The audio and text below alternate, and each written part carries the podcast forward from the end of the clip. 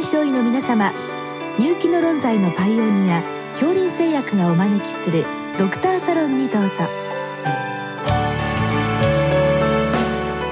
今日はお客様に自治医科大学栃木こども医療センター小児耳鼻咽喉科教授伊藤誠さんをお招きしております。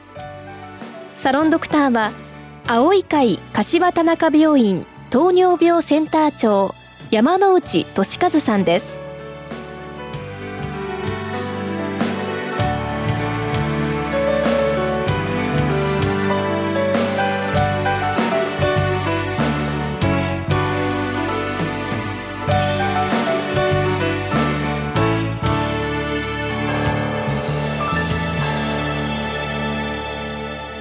藤先生よろしくお願いいたします、はい、よろしくお願いします。今日は京都府京田辺市の先生からのご質問でアモキシシリンの使用法ということです。えーアモキシシリンはまあ時間依存性の抗菌薬ということで、まあ、3分割4分割投与が良いとされてきましたが、まあ、小児の肺炎に関しての WHO の勧告で、まあ、高用量にすると2分割投与にすると。まあ、こういった文言があったとのことなんですけれども、まあ、この量この投与で3日間投与5日間投与、まあ、肺炎の治療効果に差がなかったということです。ということで、まあ、こういった使用法ですねに関しての、まあ、日本での現状についてというご質問なんでございますけど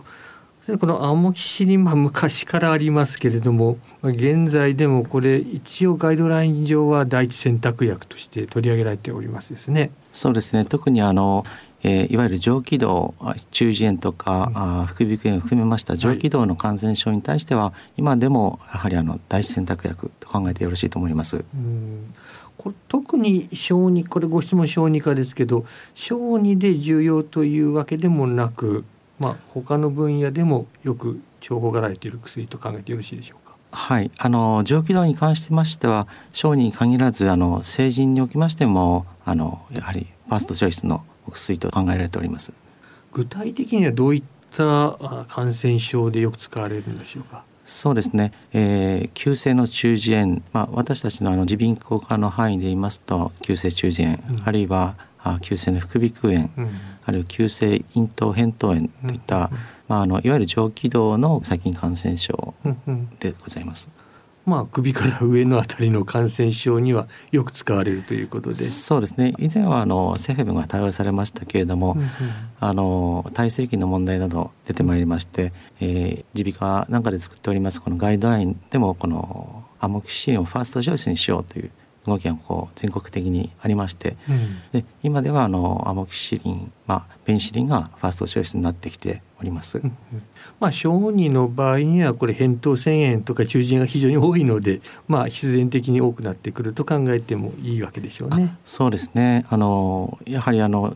最も多いあのお子さんの細菌感染者は急性中耳炎、まあ、次が、まあ、小児の副鼻腔炎うん咽頭炎ですのでやはりあの使われる機会は非常に多いんではないかなと思います。うんまああのこのご質問では肺炎ということになっておりますけど肺炎でまあこう言ってなんですけど AMPC 単剤で大丈夫なのかなという気もいたしますけれども。はい、そうですね。あの私もこれはちょっと疑問があります。であのまあこれは WHO の勧告でございますけど、うん、まああの途上国なんかのことも考えているのかなと思うんですけれども、うん肺炎に対しましてはあのいわゆる下気道の感染症に対しましてはちょっとアモキシリン単剤では厳しいかなというふうに思っております。なのでまあ上気道の,、うんうんあの感染症にメインに使われるかなと考えます。うん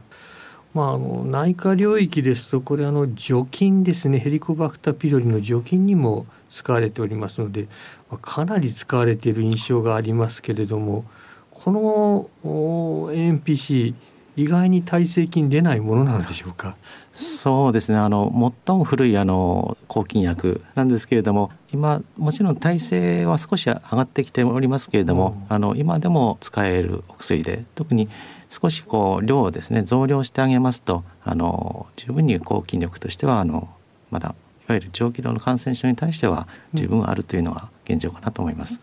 今増量というお話でしたけれども、まあ、現在は常用量よりも少し多めに投与するのがまあ、これが中心的な使い方なんでしょうか。そうですねあの急性中耳炎あるいは急性の鼻腹鼻腔炎のガイドラインっていうのがございますけど、あの特に急性中耳炎などこの中等症以上では、まあ、抗菌薬もまず考えましょうということなんですが、うん、まあ、以前のガイドラインはあの実は常用量で始めましょうということになっておりましたけど、うん、今はあの最初から増量投与というのがあのメインになっております。うん、いわゆるあの、まあ、適宜増減の範囲ですけれども増量で使っていきましょうということになっております。これ添付文書上の最高投与量を上回るものなんでしょうか？いやそれはあの上回るものではございませんですね。すえー、じゃあどちらかというと上限に近いところからもう使い始めましょうというふうに考えてよろしいでしょうか？そういうことです。はい。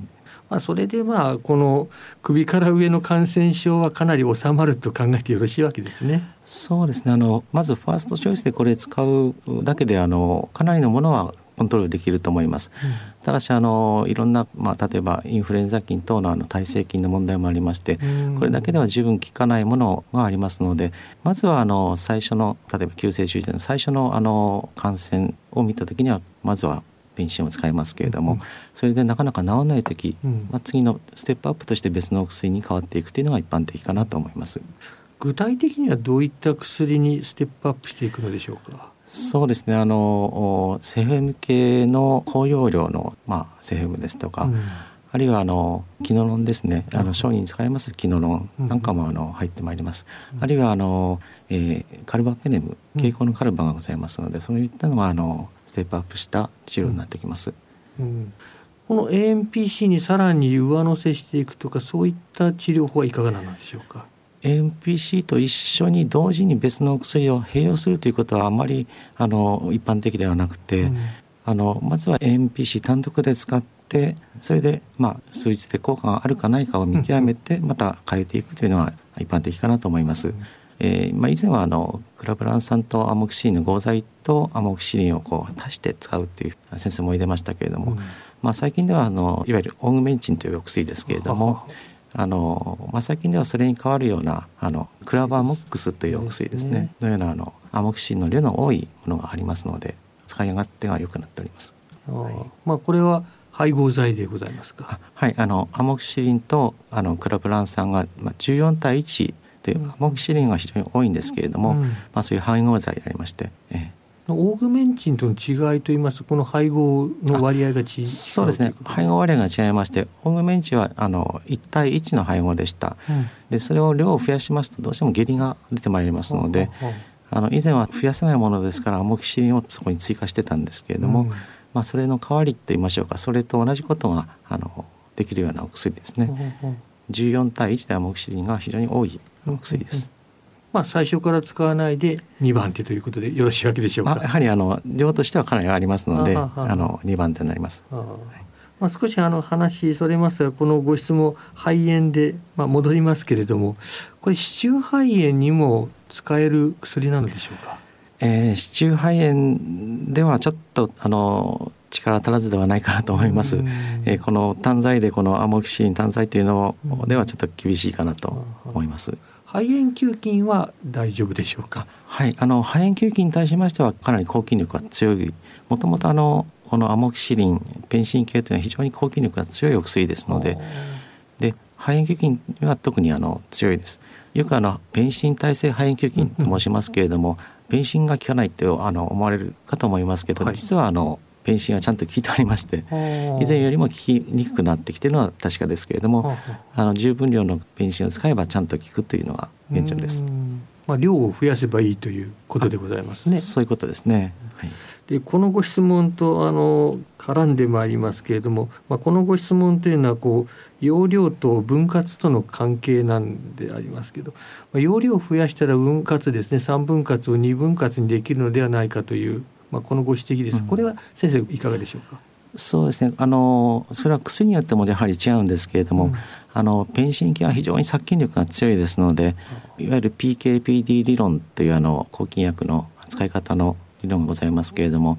あのこれは時間依存性のあのお薬です。あのペンシン系は。はい、ですので薬の投与期間投与間隔のまあ35%以上の,、あのタイムアバブ MIC、まあ、いわゆるあの発育素子濃度をあの維持できればそれであの有効なわけですけれども、まあ、例えば他のあのお薬セヘムですとかマクロライです。これは50%を超えます。ということは投与間隔の間の50%ではなくてこのペンシンですと35%ですから約70%ぐらいの時間さえこう効いていってくれればあの十分な抗菌力を発揮しますので、あの抗菌活性が非常に強いので1日2回でも十分効果は出るということです。まあ、むしろ高容量にして1日2回にした方が、まあ、例えば服薬しやすいとかそういったことも出てまいります、ね、それは非常に大きな点でありまして、うん、特にあの小さいお子さんの場合にはあのお昼の服薬をなかなかさせてもらえない。保育園幼稚園等でなかなかさせてもらえないとかあるいはもうそれを忘れてしまうということもありまして、うん、そうすると1日3回のお薬が結局あの3回使えてないというコンプライアンスが悪くなってしまいますけどこの1日2回にすることで朝と晩、まあ、お母さんの目の前でこう飲ませることができます。でもう一つはあのこれはあまり言われてませんけど1日3回というあの米国なんかですとこれ1日3回なんですけど8時間おきと書いてあります。日本ですと朝起きて夜、ね、ね、晩ですから12時間の間に3回飲ませるわけですね。そ うそうしますと夜の間に12時間そうですね確かに薬のない時間があってしまいますので、えー、実はあのちょっと問題があるなと思います。ですのでむしろあの1日2回の方がこのそういう PKPD4 から見ても本当はいいのかなというふうに私は考えています。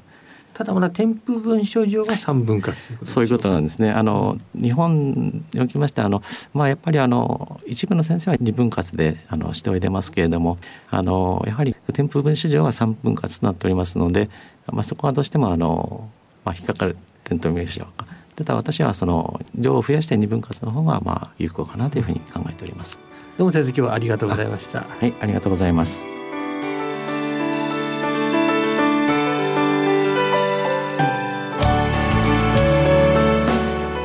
客様は自治医科大学栃木こども医療センター小児耳鼻咽喉科教授伊藤誠さん。サロンドクターは青い会柏田中病院糖尿病センター長山内俊和さんでした。それではこれで恐林製薬がお招きしましたドクターサロンを終わります。